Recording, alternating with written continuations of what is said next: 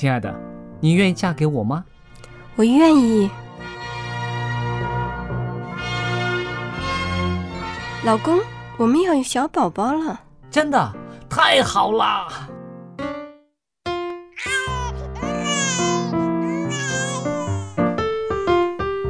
妈妈，妈妈，看我画的画，好看吗？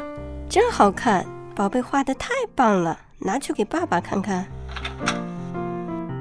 爸爸妈妈，我去上大学了，你们都保重身体，我放假就回来。出门在外要注意安全。好好吃饭，天冷了，别忘了多穿衣服。好了好了，别唠多给。家里打电话哦。孩子啊，啥时候回来吃饭呐、你爸想你啦。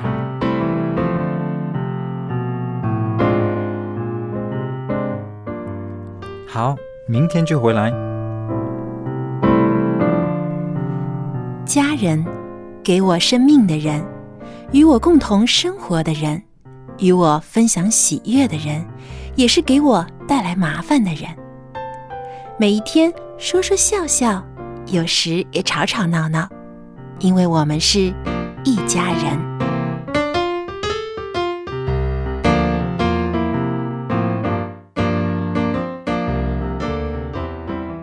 不是一家人，不进一家门。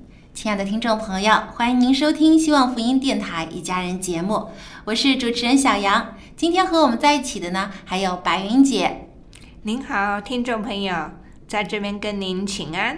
那还有一位呢，就是安德弟兄。大家好，我是安德，欢迎你来到我们一家人节目里面。呃，我想问问大家，你们有没有听过有一种叫做极简主义的生活方式？听过，但是真的很害怕。那个房间好像什么东西都没有，但是他什么都能拿得出来，可以的吗？呃，看来这个是很多人对于极简主义的一个想法，就是认为、啊，家里什么都没有，就是极简好像家。徒不是家徒四壁啊，他那个地毯啊，像什么呃都是很简单，但是都是很贵。嗯，就是呃。所需要的东西很少，但是呢，呃，需要的东西的品质还是很很好的。对，嗯，我倒也听过一个说法，就是说简单就是福。嗯，简单也是美。对，这个其实也就是极简主义生活方式的一个宗旨，就是说呢，也不是说什么都没有啊，就是说如无必要，勿增食物，这是它的八个字的箴言呐、就是说，所有需要的东西都是自己用得上的、必要的，如果不是必须的东西呢，就尽量不买。但这个很难呢、你逛跑到街上，你逛街看到这个啊不错哦，但是买了回去好像没没有用，那个也不错哦，但是拿回家去放在什么地方好？其实这个就是很多大部分人会遇到的问题，就是因为现在啊，我们看到这个商品太多了，琳琅满目。也很吸引啊。对，而且那个广告特别吸引但。是你真的要用它的时候，确实不晓得该怎么办现。在在电视上不是专门有频道，就是购物专门频道购物频道呢。你看看看了，哇，这个有这么好的好处，下一个又有另外的一个吸引人。嗯，就所以看到好像非买不可的样子。是是，所以问题就是说家里呢，我们要平衡的，就是说呢，家里买了以后呢，到底有没有地方放，还有呢，用不用得着，这个就是我们呃需要考虑需要的考虑的。嗯，其实是一个配合的问题。比如说你买那个照相机，老是有新新的呃型号出现，买电脑也是，你要老是呃一跑去买最新的，还是最贵的，还是最适合自己的呢？那个才是那个正确的选择。嗯，所以呢，很多提倡这个极简主义生活方式的人啊，他们有一个很大的性格，就是说很理智。购物的时候啊，他们很有原则性，不会被广告啊，或者是别人的游说啊，就一时冲动去冲动消费。但是他们一定会衡量这个东西的实用性，嗯，就是他们买东西的第一标准。明亮的眼睛，晓得这个东西是不是真的他自己需要的。对对，他会衡量这个东西我买来之后到底能用多久啊、我用的次数有多少，然后才决定我是不是需要它。还能满足就在这个地步，对，不要呃，香港人都是越多越好，不管能不能用，先买回来再说。对，所以呢，这个其实就是呃支持极简主义生活方式的这这群人的第一个很重要的一个也标看准。到现在九十年代的年轻人呢，有一个现象，我有时候我觉得也也有些同意，但是有些我就不知道要怎么样呃了解哈。我看到有一些九十年代的年轻人呢，他们现在很努力在一些第一线城市打拼啊、创业。那有的创的真的很不错哇、可是呢，啊、了解多了以后，我眼睛呢也大了。那为什么呢？他们到某一个地方，比如到深圳啊，到北京、到上海去创业，啊，到那边的租房子啦，然后几个呃年轻人就在一起，有需要东西就买了。可创业到到一个地步，哎，可能要搬家了，嗯，啥都不要了。哇，那真是我一个朋友，他是说租房子给这个这些人用啊。那这一些呢，结果要收收回那个房子的时候去，哇，有一些东西我跟他去一看，鞋子十几对，哇，都是新的呀。那碗筷、棉被什么都不要。那他们就说没关系，我们到第二个城市呢我们是极简主义者，我们呢不不带着这一些啰里吧嗦的。但是我们到了第一个城市呢，找另外一个住处的时候，很简单嘛，我们打拼赚钱，我们就是到时候再买。那这个算不算是极简主义？他们也说生活很简单，因嘴为巴这样说，但是不我。觉得这个应该叫抛弃主义，就是说他认为就是呃为了。不是为了就是简化自己的生活，他还是、啊还是看到什么还是买，只是呢他不保留这个东西。这个东西你等喜欢，他要搬家的时候他就。丢掉，重新又买新的了。其实这个不太环保啊。是但是真正的极简主义呢，他们是会使用一样物品用很久的。比如说，我们非常了呃知道的一个很有名气的这个苹果公司的这个总裁乔布斯，他曾在自己的自传当中就提到过，其实他的资产有很多，他可以过非常奢华的生活，但是呢。任何去他家里的人都发现他家里空空荡荡的，连椅子都没有，他就一个瑜伽垫，就喜欢坐在地上，因为这个跟他自己的生活方式是有关系的。他不喜欢累赘，他出门穿的衣服也都是基本是同一个款式的。他觉得这样呢，他可以省下很多的精力去挑选物品。他不需要去考虑他今天出门要穿什么样的款式的衣服，因为他所有的衣服都是一个款，他就不用去浪费这个时间了。他可以把大量的时间和精力呢用在他很在意的地方，就是去啊、做设计啊、做创意啊等等。所以他们说他发明那个电话上头只能找的一个 button，多一个按钮他不对，不喜这也是。他他自己的生活理念融入到他的设计当中去了，嗯就是认为越简单越好。但是呢，他也不会说完全降低自己的生活品质了。他所需要用的东西呢，质量还是很好的，可以用很久。所以这个其实呢，也能够给我们一点点思考我们现在自己的生活方式，不是说极简主义生活就一定是最好的。但是我们可以反思一下，我们现在自己的生活会不会是造成了太多的浪费和消耗了我们太多的精力和时间呢他？说我不浪费啊，我买来了，我自己用完以后给你用，给他们给他们用，反正 我是负责购买的。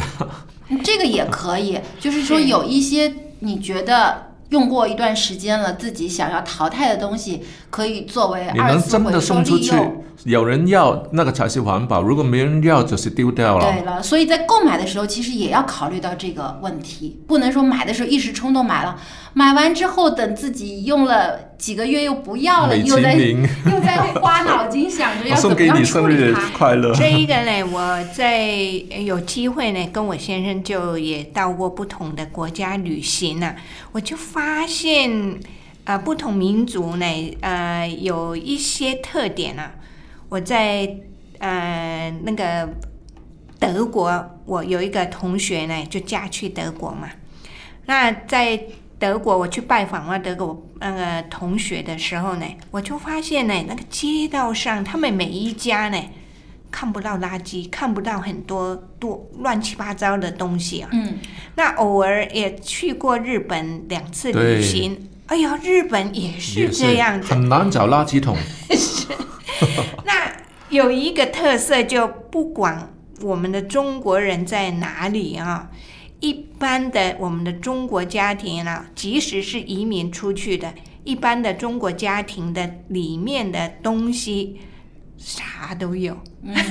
物品很多，是，那所以呢，就是说呢，你呃，其实从这个极简主义，这个也是好，但是说适不适合我们每一个人，这是自己想一想啊。嗯，有一个就是环保，还有一个是不是适合我们？有一个原则是我们不要浪费，呃，不要呃乱买啊。嗯，不过家里费，还有强调就是家里你的生活品质的问题，有人就是乱七八糟，乱七八糟，可是他乱中有序啊。嗯我认识一个长者，我自己都属于也是乱乱的，可是呢，我我觉得那些东西要丢，我实在是舍不得。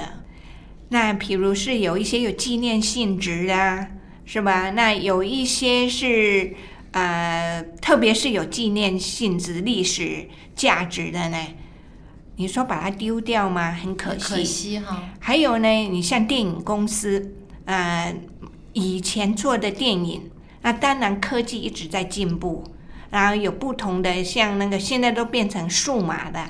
那以前胶片做的呢，其实就是应该把前者所做下来的东西，透过新的技术就保留下来。对，啊，那你说到这个极简主义，当然他讲的最重要是环保，还有就是生活品质啊，是不是？嗯，对。所以呢，我觉得其实没有说这种方式一定是最好的，但是呢，我们可以看到已经有很多的人开始。呃，反省现在的这种啊、呃，我们的这种消费特别多的社会当中啊，能够体现出另外一种生活方式，也就是说，呃，使我们的这个呃浪费的情况减少，使这个环境的环保问题能够得到一些的改善。所以呢，我们不一定说要做到这么极端，就说啊家里什么也没有，干干净净，呃，就只有一张床，家徒四壁啊，家徒四壁的样子就一定是极简主义。但是呢，我们要每次买东西的时候考虑到这个东西我能用多久。我是不是非常需要它？当我们考虑到这些问题的时候，可以避免很多的冲动消费，也避免造成浪费。因为商人都希望都希望呃他们的东西能卖得出去，希望你们能呃增加消费，然后让让这个经济好像大滚轮这样子。说的非常非常的好，感觉你不买就亏了的那种感觉，所以我们一定要理智消费。倒过来说，极简主义其实重点也不是要为了要减，只是因为。因为现在是太多太多太多了，所以倒不如呃让它变成是刚好足够，就是、嗯、呃你你配合最最配合你的生活的需要的东西，嗯、一件也不缺，那就够了。对，其实啊，极简主义方式呢，不单单说你的东西少，它还体现在你处理事情的这个习惯上面。比如说，现在很多的人因为依赖手机，手机上有好多的信息，有各种各样的这个呃、嗯、交流群体，QQ 啦、微信啊等等等等。那有的人呢，这个手机每天就不停的在响，一会儿一个信息，一会儿一个提示，嗯、一会儿是电邮啦，一会儿是微信的这个、嗯、呃呃信息通知啊。了但是呢，如果是极简主义者呢，他就会把自己的这种呃这个信息啊控制到最少。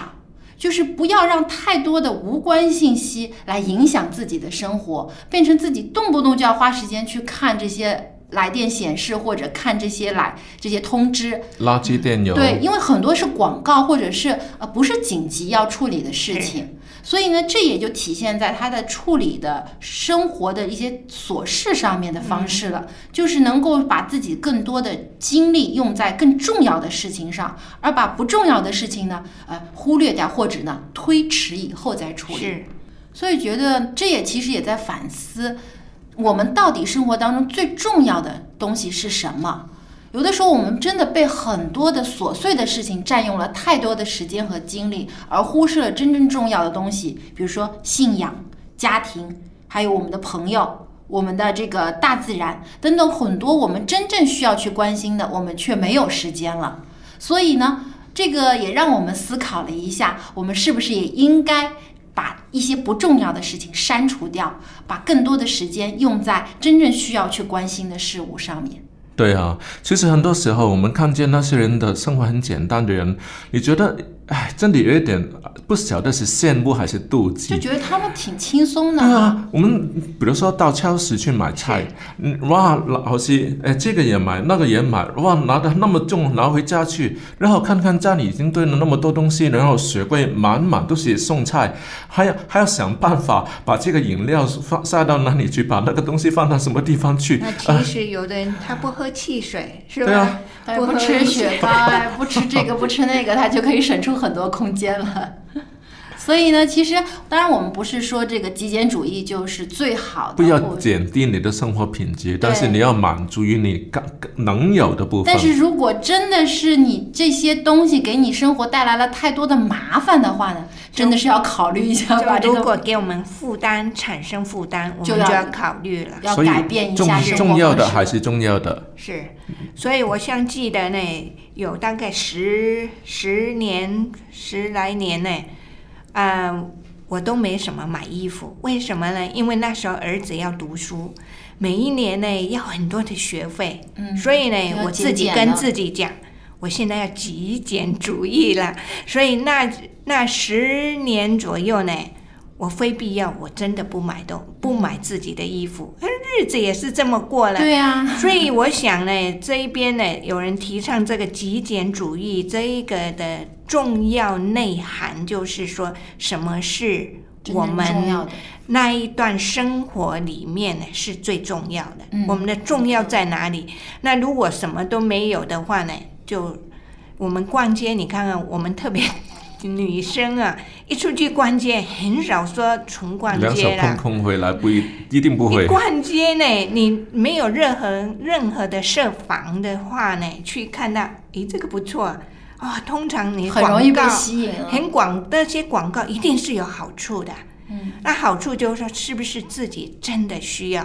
那你说，或者需要，那或者需要是哪一天需要呢？很难讲。所以我们看的好，人家真的很会很会讲，那我们也觉得好，我们就会买。所以，但是当我们知道我们有一个最重要的，那这个就变成是。呃，第三、第四线的需的需要，那我们就可能就会说，呃，真的我就简单一点，嗯，所以简单就是福，也是真的哈。对，不过不要说搞到自己。变成很吝啬，这个又又不对了。不对了，对。而且这也不是让我们做苦行僧啊，就是什么都不给，什么都不要，吃也吃的很苦，穿也穿的很苦，其实也不是。最生气是买回家以后看见，哎，有一模一样的东西，原来已经有了。那个就不应该了。是。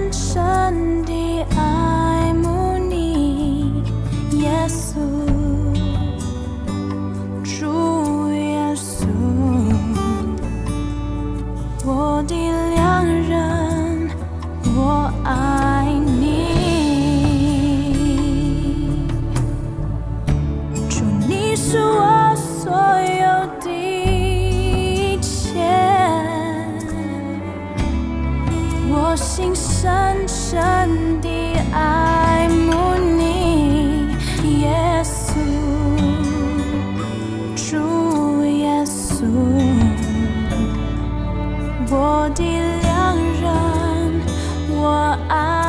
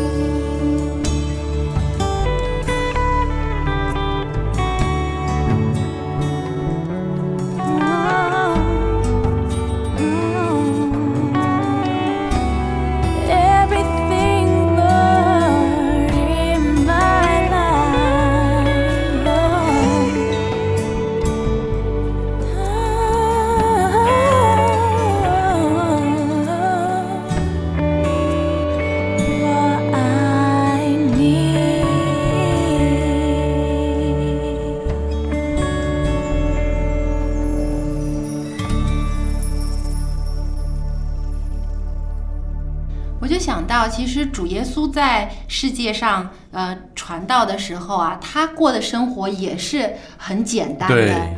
对吧？他也没有很多的注重在自己的穿着，是。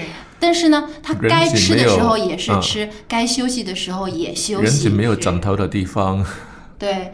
但是呢，他也没有说让这些跟从他的人一同要受很多的苦啊，才能体现出他们对上耶稣的爱。他依然也给他们饱足，有给他们平安，所以我觉得，呃，从耶稣身上我们也能看到有这种真正关注什么才是最重要的这种生活方式，才是对我就是重们更好。嗯，那么接下来呢，又到了亲子环节的时间了。今天依然有艾德跟我们来呃分享父子亲的内容。今天他所分享的主题是父亲在孩子的信仰成长道路上到底要扮演怎样的角色呢？我们一起来听听他的分享。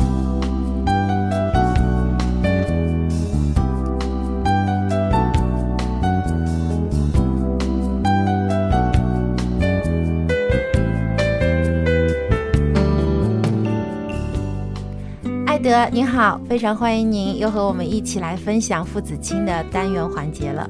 大家好，很高兴来到这里。那我知道艾德您是一位传道人，而且您也有牧养教会的经验。而且我知道你特别喜欢跟小孩子还有青少年跟他们分享福音，给他们传道。那么在家里的时候，您是如何给自己的孩子传福音，引导他认识上帝的呢？嗯，这个是一个非常实际的问题，因为我们毕竟基督徒每一天都生活在这个世界里，而且跟家人打交道最多。嗯，我觉得对于孩子最好的办法呢，就是引导。因为我的孩子现在十几岁，正在成长。嗯那么我自己就感觉到，他小时候、现在成长的这个经历，跟我小时候成长就完全不一样。嗯，生活的环境和时期不同了。对了，所以我们看到现在的社会就是重物质、重科学，有很多的娱乐，各种各样的娱乐会分散他们的注意信息力。量也很大。对，我们作为基督徒知道，上帝是不变的。嗯，对，而且上帝在我们每个人的心里面都留有这样的一个空缺，就是需要上帝来填补，他的救恩来填补。对，我觉得作为基督徒父母所面临的在信仰方面的问题呢，就是怎么样让孩子自己亲身的经历上帝。嗯，就是让他们实际有体验到上帝在他生命当中的重要性。对，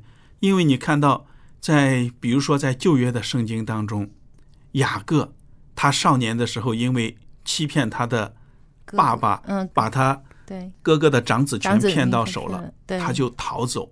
在路当路上的时候，你想一个少年人前途都不知道在哪里，就在孤独的时候晚上睡觉，梦见上帝有个梯子，对吧？嗯，他这是用天使在上面上去下来。是，当然了，我们都知道上帝的天使怎么会需要梯子呢？这只不过是用人的社会经常见的事物来表达属灵的一个事物，说明上帝的天使是为人服务的。那么雅各呢？他向上帝祷告，你听他怎么说？他就说：“亚伯拉罕的神呢、以撒的神呢？什么时候这个上帝才能够成为雅各自己的神呢？嗯，你看他在人生的历程当中也吃了很多苦头。对，他也被人欺骗过。对了，所以他也碰了壁，最后呢，他真正的认识上帝，而且呢，过了好多年，他才让家里的人完完全全把那些偶像才弃绝了。嗯所以这就是一个人成长的过程。同样的，我觉得我们的孩子在成长的时候，我们得引导他，就是说，我们可以跟他一起读经，跟他祷告，而且特别重要的是，我们做父母的要为孩子祷告。嗯，对，不知道他没看见，你也在默默的为他祷告。是的，哪怕是这样子，我们还是要祷告呢。上帝在他的生活当中亲自的彰显他的爱和大能，对，让孩子学会在遇到事情的时候信靠上帝，依靠祷告来顺从上帝的旨意。嗯，那我知道呀，很多的这个基督徒的父母或者是传道人的父母呢，在生活上他们很小心，避免孩子去接触社会上的一些的不良的信息，甚至有的呃父母呢不让孩子看电视。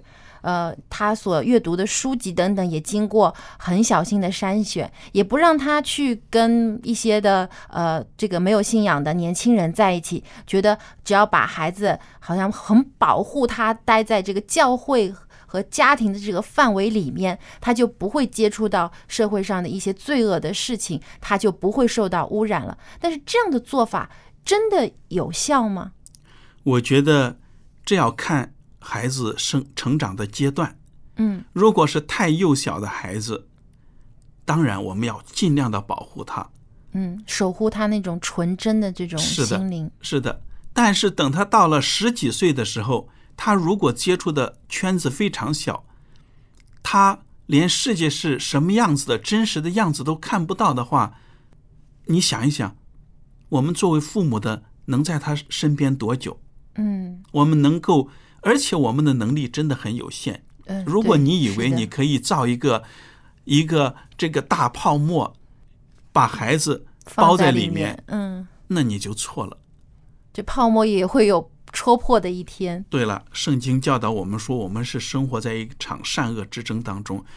我们如果这样子去尽量的把孩子跟外界隔绝开，以为这样子就能够减少撒旦对他的诱惑啊，或者是伤害，我们也太小看撒旦的力量了。撒旦毕竟是一个天使，他是有力量的对，他也有很大的能力。而且哪怕是在教会、教会学校里面，只要是人的地方，因为我们都是罪人，所以总会有各种各样的不完全理想的那种情况。嗯，有很多的试探。所以我们就要向孩子们解释，让他们明白为什么。而且，只有当他们看到这个不完美的世界的时候，他们才能够对上帝完美的国度有一种向往。嗯，对，而且他们也能够理解自己的软弱，明白别人的软弱。是的。所以我觉得，在孩子小的时候，比如说保护孩子不接受一些暴力的图画、那些画面呢、电影、声音的影响啊，这是对的。但是到一定程度，我们做父母的就得放手了，而且必须帮助孩子学习提高，给他们免疫力。嗯，让他自己有这种分辨的能力。对，为什么现在电话、电信诈骗这么多，还有人不停的前仆后继的上当受骗？新闻报道说，有一些人真的平时就不看新闻的。嗯，他没有接触到这个这些关于诈骗信息的一些的警告。对他们没有一点防疫的能力，很奇怪。你看到处经常都有报告，某些人被骗，一骗几十万、几百万的都骗走，还有人掉进去，他真的没有这个警惕心。是的，你说我们所生活的这个世界，我们做父母的有多大能力把孩子完完全全的放在一个真空的环境里？没有可能。是的，虽然很多父母想把孩子放在自己的羽翼下面，但是早晚有一天，孩子还是要独立，他要去自己面对这个世界。但是这个时候，如果把他交托在上帝的羽翼之下，那他才能得到真正的保护，而且他自己也有呃明白的这种是非观。因为他从上帝的话语、圣经当中学习到了，成为他自己的人生的一个是非观的时候，他就会自己有免疫力去抵抗这些有罪恶的事情，或者有时候遇到试探，他会祈求上帝的帮助。阿门，就是这样。我们做父母的只能用自己去做榜样，引导孩子真正的去信靠那唯一能够帮助他的一位，就是耶稣基督。嗯，对。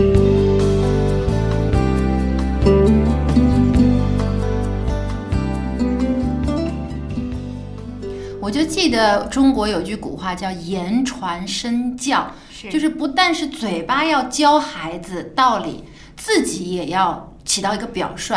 不然变成是其身不正，对，有的上时候梁不正下梁歪。就是嘴巴有的时候说的很好听，我相信很多父母都会在这个教育上面啊教导孩子，哎，你应该这样做，你不应该那样做。但往往自己遇到的问题却不是照着自己说的去做的，孩子有的时候就可以反驳了，哎，你都不是这样做的，所以这个时候啊就比较尴尬说。说是天下无敌啊，做的时候是无能为力。所以就很像说说妈妈是告诉那孩子，那个孩子就回答那个电话那个笑话。妈妈说她不在家，是不是这个笑话就很、嗯嗯嗯就是也是体现到就是说做家长的，不管是爸爸妈妈，真是自己就是要做表率，要以身作则。所以天国就是那个呃，嘴巴插不出谎言来嘛。能先进天国的人到上帝面前来，都要回转成为小小孩子的样式嘛。对，因为孩子很多都很天真嘛，他相信大人说的每一句话。但有的时候呢，当他们眼睛看到的，发现，咦，原来大人也会犯错啊，大人有时候也会说谎。哎，你说的也自己做不到，你却来要求我，孩子就会觉得很疑惑了。所以呢，我们在要求孩子的同时，自己首先得要做到起到表率作用。这样呢，孩子看在眼里，即使你不说，有的孩子也会照着你所做的去做，这样才能真正的给孩子树立一个好的生活习惯和他的这个人生的价值观。嗯。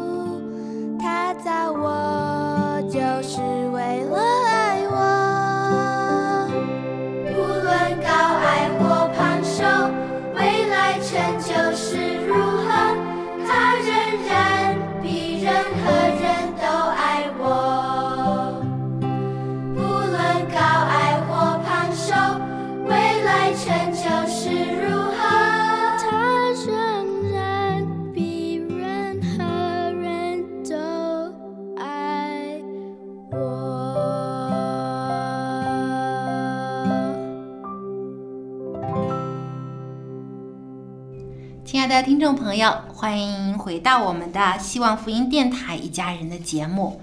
那么接下来呢，又到了家有一老如有一宝的环节了。今天蔡博士要和我们分享的是老后的专注力和执行力的第一部分。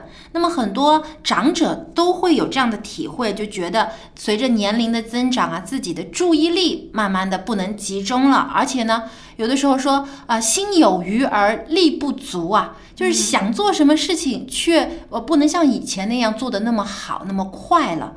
那么当老人发现自己有这样的问题时候，应该怎么样去调整自己的心态，又怎样保持自己原有的这种专注力呢？我们一起来听一听蔡博士的分享。嗯，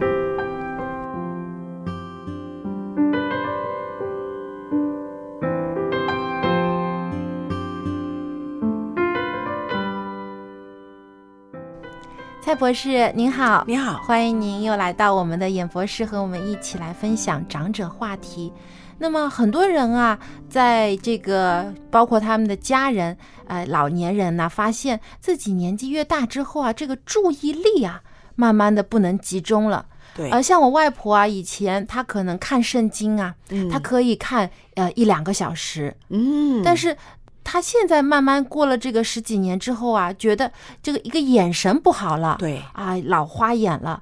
看东西累，而且呢，这个注意力不能集中，看着看着就走神儿了，有时候还 打瞌睡了。嗯，他还觉得，哎，是不是我现在好像啊不再不不怎么认真读圣经了呢？但其实是他他的这个脑力啊，可能不够用了。那是不是老后一定会这种专注力会慢慢的减退呢？哈，你问的问题非常的好。老后了，这个专注力还有这个执行力啊，是不是真的因为年纪大而改变呢？我们从年轻到年纪大的时候了，有两个脑力的感觉有所改变的时间点。第一个就大概在五十岁左右，嗯另外一个了，就大概七十岁左右。嗯，所以说不是突然一下子就突然的就变变弱了，而是它也是有一个过程，有一个时间的。对对，我们大多数人呢，到了五十岁左右，总会就感觉到自己的记忆力不再那么好了。嗯啊，我们规划统合事情的能力了，好像慢慢能力减退，很难处理复杂的、抽象的事情。嗯啊，学习新的事物了，也觉得不容易。这些改变呢，对于我们日常的生活好像影响不太大。生活漏了几件小事，不会造成太大的问题。嗯，只是一些呃无关紧要的小事，有时候不小心忘了一样，比如钥匙放在哪儿找不着了，过一会儿又能找到了，或者说现在有一些呃这个五十多岁的这个呃成年人啊，会发现哎一些新科技的东西，他不是很快就能学会，可能要多看几次，多用几次才会。对呀、就是好像我我在呃呃学这个电脑的时候啊，我学电脑的时候，那个时候我已经快四十岁了，嗯所以我四十岁的时候学还可以，但是就是不精。嗯，人家老师说简单的操简单的作可以可以啊，到了今天也是一样。为什么我们五十岁会有这个记忆力不再那么好了？因为你到了五十岁的时候呢，其实你脑里面已经有很多很多已经储存了要用的东西，嗯。空间基本上不太多。啊，就打个比方，就好像我们的电脑 USB 啊，对你的内存，你的这个硬盘里面已经存了很多东西了啊，所以呢，你要再存东西，就要看你的这个剩下的空间啊够不够用了。呃，这个就是看你的兴趣，对你有兴趣的你会用到，嗯你会记住。那么不太呃有兴趣的时候了，你怎么学也学不会，对是吧？对，所以使用的时间很少，可能就容易遗忘。嗯哼，那么你可是呢，到了七十岁的时候，我们真的脑力的退化的状况呢是比较明显哦，到比七十较明显岁以后，啊啊，很难呢同时间处理两件事情的。嗯年轻的时候，我们你看你念书的时候，不是一边听音乐一边在看书吗？嗯是吗？还有呢，我我一边看书还可以了，一边手指在打拍。哈，你可以同时做同时做好几件事情。当所有的精神专注在一件事情，很不喜欢有人来干扰你。嗯也许只是一通的电话，或者是有人呢临时来找你啊，哎呀，我现在要赶紧出去哦，你记得啊，等一下五点半要去接孙女哦。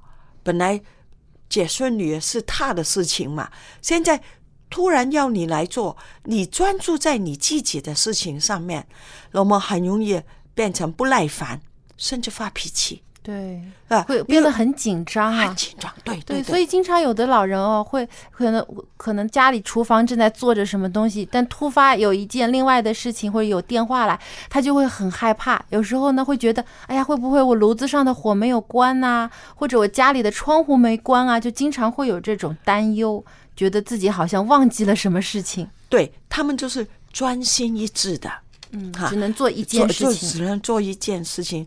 很多人以为啊，年纪大了的人脾气都不好，嗯其实不是的。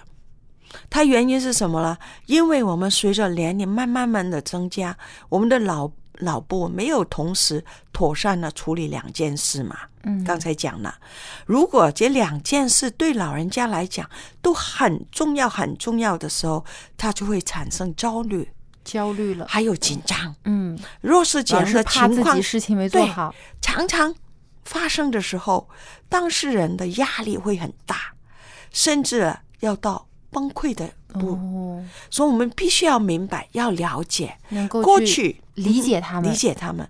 过去了，多数的老人家生活是非常简单的，是吗？碰到了打扰，有什么不高兴，只要稍微处理一下，情绪很快就过去。现在现代的老人家，哇，我们是 multi-pass，那么叫多重的哈，多重为了任务 为了维持这个健康的生活的时候，其实我们过日子啊，也变得非常的复杂了。嗯，我们今天参加丰富。同学会，嗯，不是你现在有什么组群吗？是吗？你五十岁还是可以，你就会用到了。啊同学会校友会会、校友会，明天去学跳舞，后天去爬山，是吗？每个月还要回诊看医生，每天都要吃药，明天还要去听广讲座。嗯，哎，尤其很多健康讲座啊、生活讲座啊等等啊，呃，一个星期还要活动三四天，运动锻炼，饮食也要注意，营养要均衡。看来老人的生活也很忙碌啊。对呀不是说退休以后就清闲了。那手机里面还有什么 Line 啊，还有微信啊，还有什么这个交流的手机交流的这种平台。所以看到这消息了，又要接受，又要回复，嗯，忙得不可乐乎啊！对，如果有时候我觉得，呃病人跟我们年轻的时候好像也一样，好多事情要做难怪他们焦虑紧张，嗯也要跟着来了。嗯那么我们怎么办呢？我们最好的时候了，就是讲的时候，特别是年纪大，过了五十岁，但现在我们老人家是六十五岁了，其实五十岁不算，到了六十五岁还是说是青年嘛。壮年嘛，是吧？嗯对过了六十五嘛，才讲我们是啊、这个还有那个六十五，也有这个老人家也分开，呃少中老哎。对，初期的老人、中期老人和和 真正的老人。六十五、六十岁到到七十五岁，然后呢，七十七七十五岁到了呃这个八十五岁，那八十五岁以上的，嗯，现在你看很多啊人都是活到很长寿，九十岁的，所以有些九十岁的老人看六十五岁的，还说你们都是小 小朋友，小朋友。所以我们看呢，所以我觉得不单是那个是啊、年纪大的，我们就是从年轻的时候了，如果有这个习惯是非常好的，就是一本记事簿。哦，要啊有准备一本记事本。对我们常常提议了，我们随着我们啊、年纪越大的时候，随身带一个简单的这个薄一点的一支笔，一个小本记事本。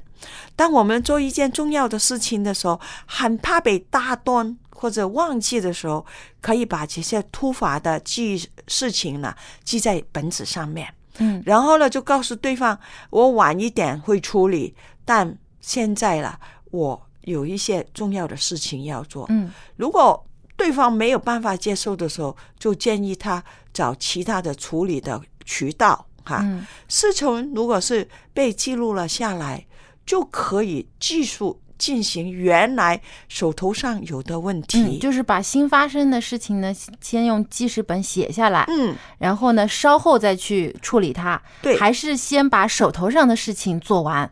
对，那么就不需要一直是记挂，还有一件事不能够忘记啊，这样我们有脑力专注在眼前这件事，焦虑的程度就会减少。嗯对，因为已经把重要的事情记下来了，所以不怕担心会忘记。对，所以善用这个记事本的时候，一次处理一件事情，可以增加处理的效率，嗯是吗？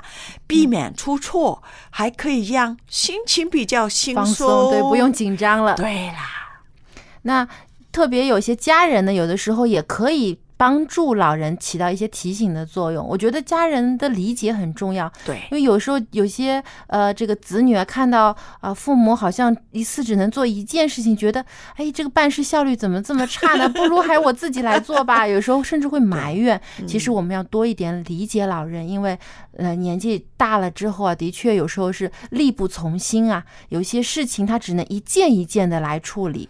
做我们身为子女的时候，如果你叫你父母做任何一件事情的时候，你一定要预给他多留一些时间。对，你不要讲一些伤透他心的话。是的，倒不如我来做这一件事，变成他变了，我没用了。嗯，千万不要跟老人说这样的话。对，嗯，其实老人还是能够把事情做好的，只是一件一件来。还有需要长一点时间。对，当我们理解老人做事的方式呢，其实能够跟他更好的配合。对。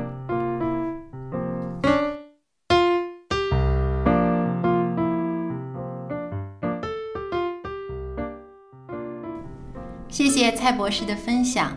那刚才他提到的这几个方法都非常好啊，就是比如说老人可以拿记事本儿，把重要的事情一件件记下来，然后呢一件一件的处理。因为呢这样的话呢，可以帮助他把所有的注意力集中在一件事情上面，这样他能做得更好。是，所以呢，人呢，其实在一个亲密之旅的一个课程里面呢，那个黄维仁博士呢，他就告诉我们，人呢有两项，一生当中到老呢有两项是人的基本需要。嗯，哪两就一个呢，就是说我到底可不可爱？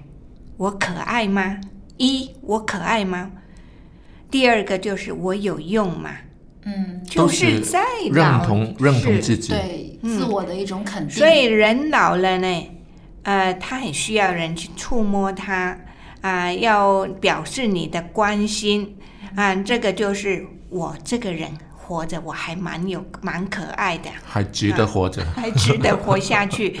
那如果他觉得我自己都不可爱，自己贬低哎自己，没有人来爱我他觉得没有人爱我啦，我老啦，我我再来就是我没用了。嗯，所以经常有的老人说：“哎呀，我老了不中用了。是，那这一个，所以呢，有时候老人家做起什么事情，虽然呢效果或是怎么样不好，你不要当面给他没面子，因为你一觉得老人一觉得我没有用，我不可爱的话呢，他就不愿意活下去了。嗯，很多老人就很忧郁，有很多老人就是觉得我活在这世界上干嘛？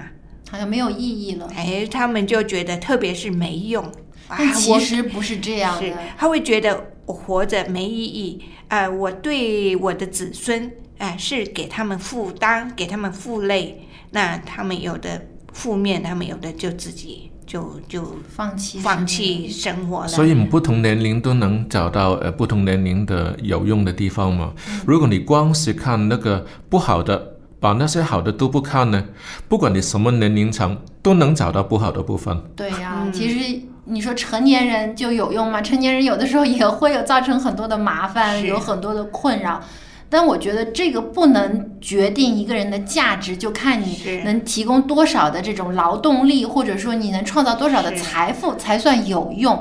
人的存在如果必须要用金钱和你所能付出的东西来作为衡量，才认为你有没有活着的价值的话，那真的这个世界上太可悲了。人比人比也太死人啊！残酷了啊！对，没错，很多的人的存在还有与感情的付出。有的时候，有些老人他其实给予子孙、给予后代很多的感情上的关怀和鼓励，而且他自己好的生活的经验分享，也能够帮助自己的后代避免很多嗯生活中的遇到的问题。因为他未必是劳动力的那个对这个社会的一个帮助，有时候他的经验，他有智慧的话语，就给我们晚辈呢就有很大的一个一个助力，是吧？哪怕是祈祷，也需要这么一个一个人为你没错祷告。对了，对，没错。那么还有呢，就是其实有的时候老人他依然能够去处理很多生活当中的事，只是要需要给他多一点的时间，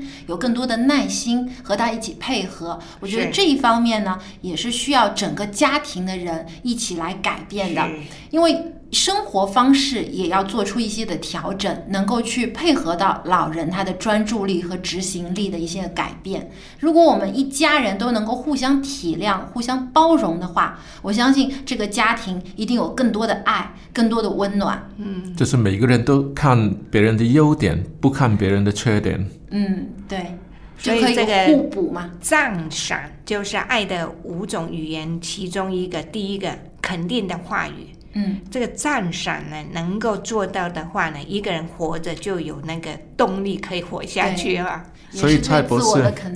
所以蔡博士说的那个呃，刚才教导我们的，都是不是告告诉老人家你应该怎么活，而是告诉那些年轻人应该怎么对待对待那个老人家。对，没错。而且我觉得老人啊，也像是一面镜子，照出了我们每一个人的未来。因为没有人说自己不会老的，有一天你也会像这位老人这样。但是当你到达他的这个年龄的时候，你能不能做得像他一样好呢？说不定我们还不如这些老人呢。所以呢，我觉得在看到有老人的时候，多一点关怀，多一点的爱护。那当我们自己渐渐老去的时候，也同样能够接受到别人的关爱。是。好，那么因为时间的关系呢，我们今天讨论就到这里了。也祝愿我们每一位收听节目的长者，祝您身体健康长寿，有更多的喜乐和平安。那么，如果您对我们的节目有任何的建议，或者有美好的见证要和我们分享，欢迎您来信告诉我们。我们的电邮地址是 l a m b at v o h c 点 c n。那么下期节目当中，我们还有更好的话题、更有趣的内容要跟您分享，欢迎您届时收听。我们下期节目再见，拜拜。拜拜。